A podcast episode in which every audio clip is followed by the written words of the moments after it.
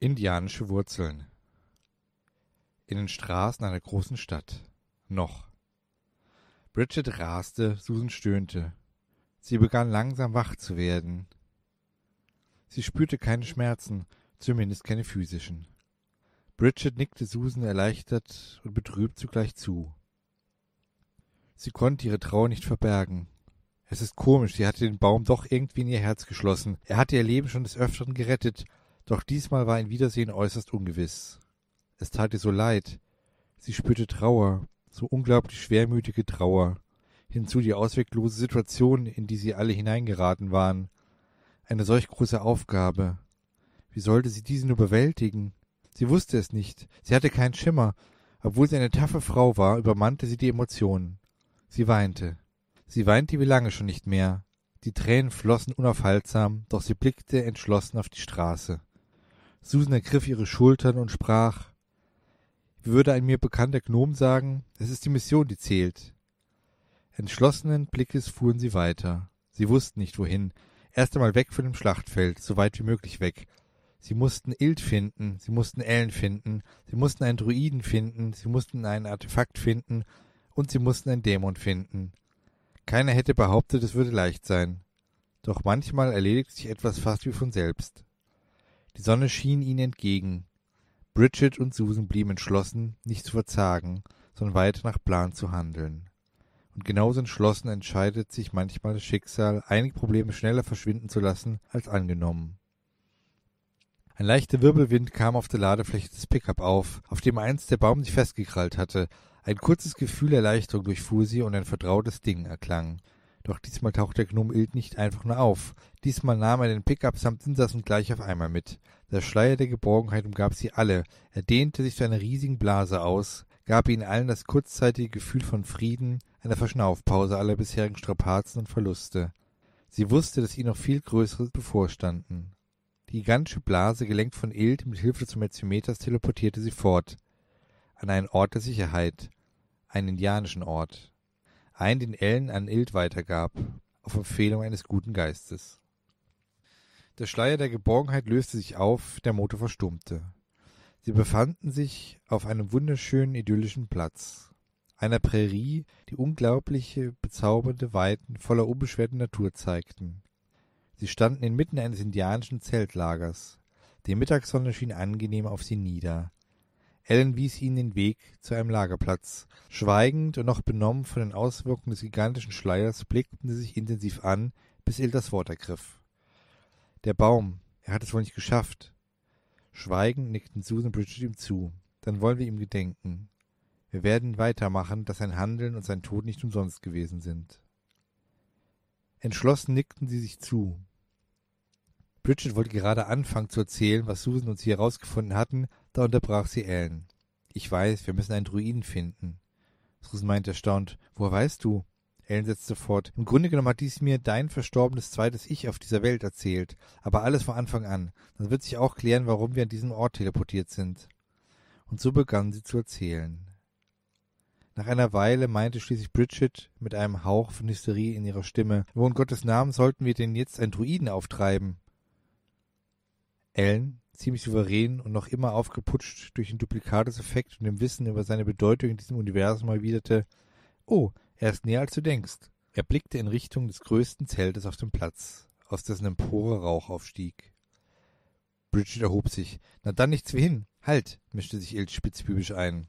Wir müssen jemanden gehen lassen, der sich mit druidischen Riten auskennt. Nicht wahr, Susan? Susan riss sich aus ihren Gedanken blickte Ilt erstaunt an. Wieso denn ich? Ich habe keine Ahnung, was du meinst. Sicher? Wer hat denn von uns indianische Wurzeln? Indianer leben im Einklang mit der Natur und deren Mythen, genauso wie vor langer Zeit die Druiden. Normalerweise mochte Susan nicht auf ihre indianischen Wurzeln angesprochen zu werden. Bisher wurde das immer nur genutzt, um sie als Naturwissenschaftlerin zu diskreditieren, aber diesmal war es etwas anderes. Sie hatte schon zu viel Mystisches und Unerklärliches in den letzten Tagen erlebt. Diesmal wurde ihr Wissen auf diesem Gebiet benötigt, welches allerdings sehr dürftig war, weil sie bisher alles daran setzte, es zu verdrängen. Sie hätte sich nie träumen lassen, dass es diesmal von extrem wichtiger Bedeutung war. Sie versuchte sich krampfhaft zu erinnern, was sie in ihrer Kindheit liebevoll erzählt bekommen hatte. Als ob er ihre Gedanken lesen würde, meinte Ellen mit sanfter Stimme, Erzähl uns von deinem Großvater. Oder noch besser, wieso besuchst du ihn einfach nicht? Bedrückt erwiderte Susan. Mein Großvater ist tot. Ich hatte wenig Kontakt. Ich. Ild unterbrach sie. Der Großvater, der große Professor Dr. Susan Puffelia auf dieser Welt, lebt aber noch im Gegensatz zu ihr. Das hat mir jedenfalls ein ziemlich talentierter Supercomputer nach einigem Hin und Her verraten, mitsamt den Koordinaten. Und schwupps, schon sind wir hier. Und nach allem, was mir Ellen so an dem paranormalen, mystischen, was auch immer erzählt hat, was ihm der Geist mitteilte, hat er auch schon eine ungefähre Vorahnung, dass du ihn besuchen kommst. Zögernd stand Susan auf und blickte Richtung des großen Zelts. Na dann ist das wohl das Zelt des Schamanen. Und ihr meint wirklich, ich soll? Ellen meinte mit sanfter, aber doch bestimmter Stimme. Ja. Wenn einer mit dem Schamanen reden sollte, dann du. Schließlich ist es dein Opa, auch wenn er aus einer Parallelwelt stammt. Und du hast die indianischen Wurzeln. Ich weiß von deinem Geist dieser Welt, dass es deine Bestimmung ist, dein Schicksal mit ihm zu reden, um deinen entscheidenden Teil zur Rettung der Existenz der Menschheit beizutragen. Rückversichert blickte sich Susan Ellen an. Da war es wieder, das Gefühl der Vertrautheit.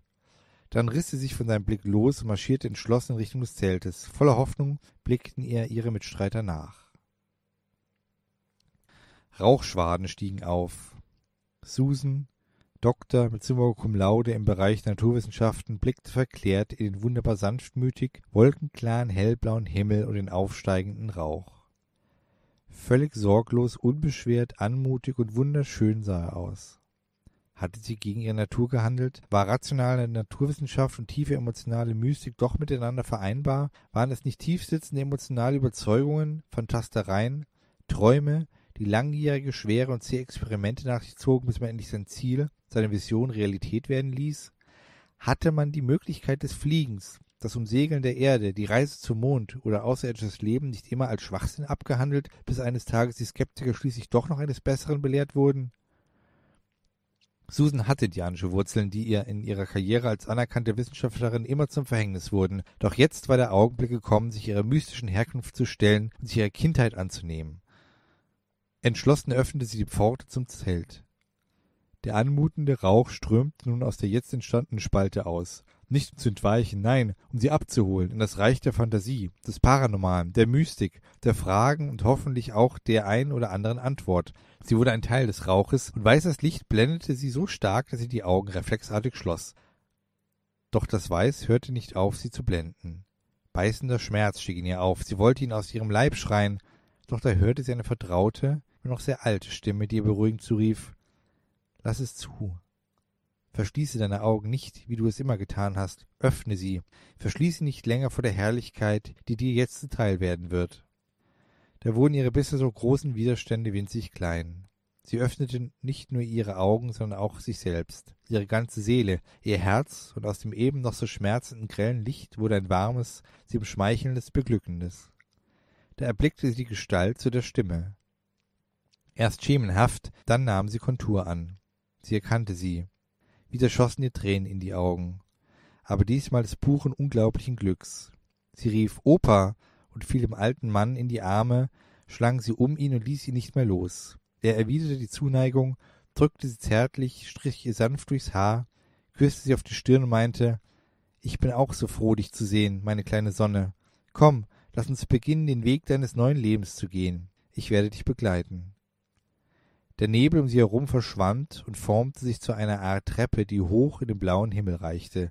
Unter ihnen erstreckte sich ein Tal voller psychedelischer, aber irgendwie auch wunderschöner Farben. Zeit und Raum schienen an diesem Ort jedwede Bedeutung verloren zu haben, genau wie jede Form bzw. Wahrnehmung von Nähe und Distanz. Alles schien sehr weit entfernt und doch so nahe. Nun löste sich der Nebel komplett auf, und unter ihnen offenbarte sich der gesamte Planet in seiner herrlichen Pracht. Wo sind wir? Fragte Susan vorsichtig, aber keineswegs ängstlich. Sie vertraute ihrem Opa, auch wenn es im Grunde genommen gar nicht ihr Opa war, sondern der Opa von der verstorbenen Susan dieser Parallelwelt. In deinem Unterbewusstsein, genauer gesagt in deinem unbewussten Wissen, welches du vor langer Zeit verdrängt hast, findest du die Antworten auf deine Fragen. Ich möchte dir wieder zeigen, was du schon seit Ewigkeiten verleugnest. Wir sind eine Generation von Schamanen. Diese Begabung, oder sollte ich sagen Bestimmung, steckt auch in dir. Ich will dir zeigen, was du eigentlich schon weißt, nämlich das Deuten bzw. das Erkennen von Zeichen und ihrer Macht, um eventuell das Böse zu vertreiben. Susan dachte an ihr verstorbenes Ebenbild und wurde bedrückt. Da wurde ihr mit einmal bewusst, dass der Schamane noch gar nicht wusste, dass seine Enkelin verstorben war. Doch erobert der Schamane fuhr fort. Gräme dich nicht. Sie ist jetzt in einer anderen Daseinsebene und ist zufrieden. Sie kann uns von dort unterstützen. Alles folgt seiner Bestimmung. Das Schicksal treibt uns, wir müssen nur lenken.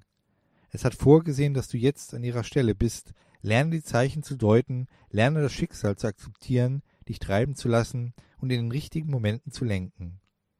Und so wies er sie in die uralten Zeichen der Druiden ein. Susan kam wie neugeboren von ihrer Seance zu den anderen zurück. Es war, als wenn sie ein Leben lang Scheuklappen aufgehabt hätte. All die Jahre versuchte sie weitere aufzusetzen, statt ihre Zeit dahingehend zu verwenden, diese endlich abzustülpen und das Leben in seiner vollen Pracht wahrzunehmen. Wissenschaft und Spirituelles waren vereinbar. Dies wusste sie jetzt endlich. Mit neugierigen Blicken warteten bereits die anderen. Zuerst tauschten sie ihr Wissen aus, zumindest das, was man als Wissen fälschlicherweise deklariert. Waren vielmehr Informationen gepaart mit Erfahrungen, die man gesammelt hatte. Diese wurden untereinander weitergetragen. Nun endlich wusste jeder aus der Gruppe, welche Aufgaben zugetragen waren, und die Mission fangt die Dämon, rettet den Ellen dieser Welt und damit diese Welt an sich, um den ortsansässigen Cleaner dieser Welt nicht zu diskreditieren, ihre eigene Haut zu retten und einen Stein im Brett beim Rat der Cleaner zu haben, so dass sie endlich in ihre Welt zurückkehren, um dann wieder ein normales Leben führen zu können. Wobei an dieser Stelle noch nicht klar war, ob sie überhaupt ein normales Leben weiterführen wollten, geschweige denn, ob sie es könnten. Egal. Hauptsache erstmal die Sache überleben und nach Hause kommen.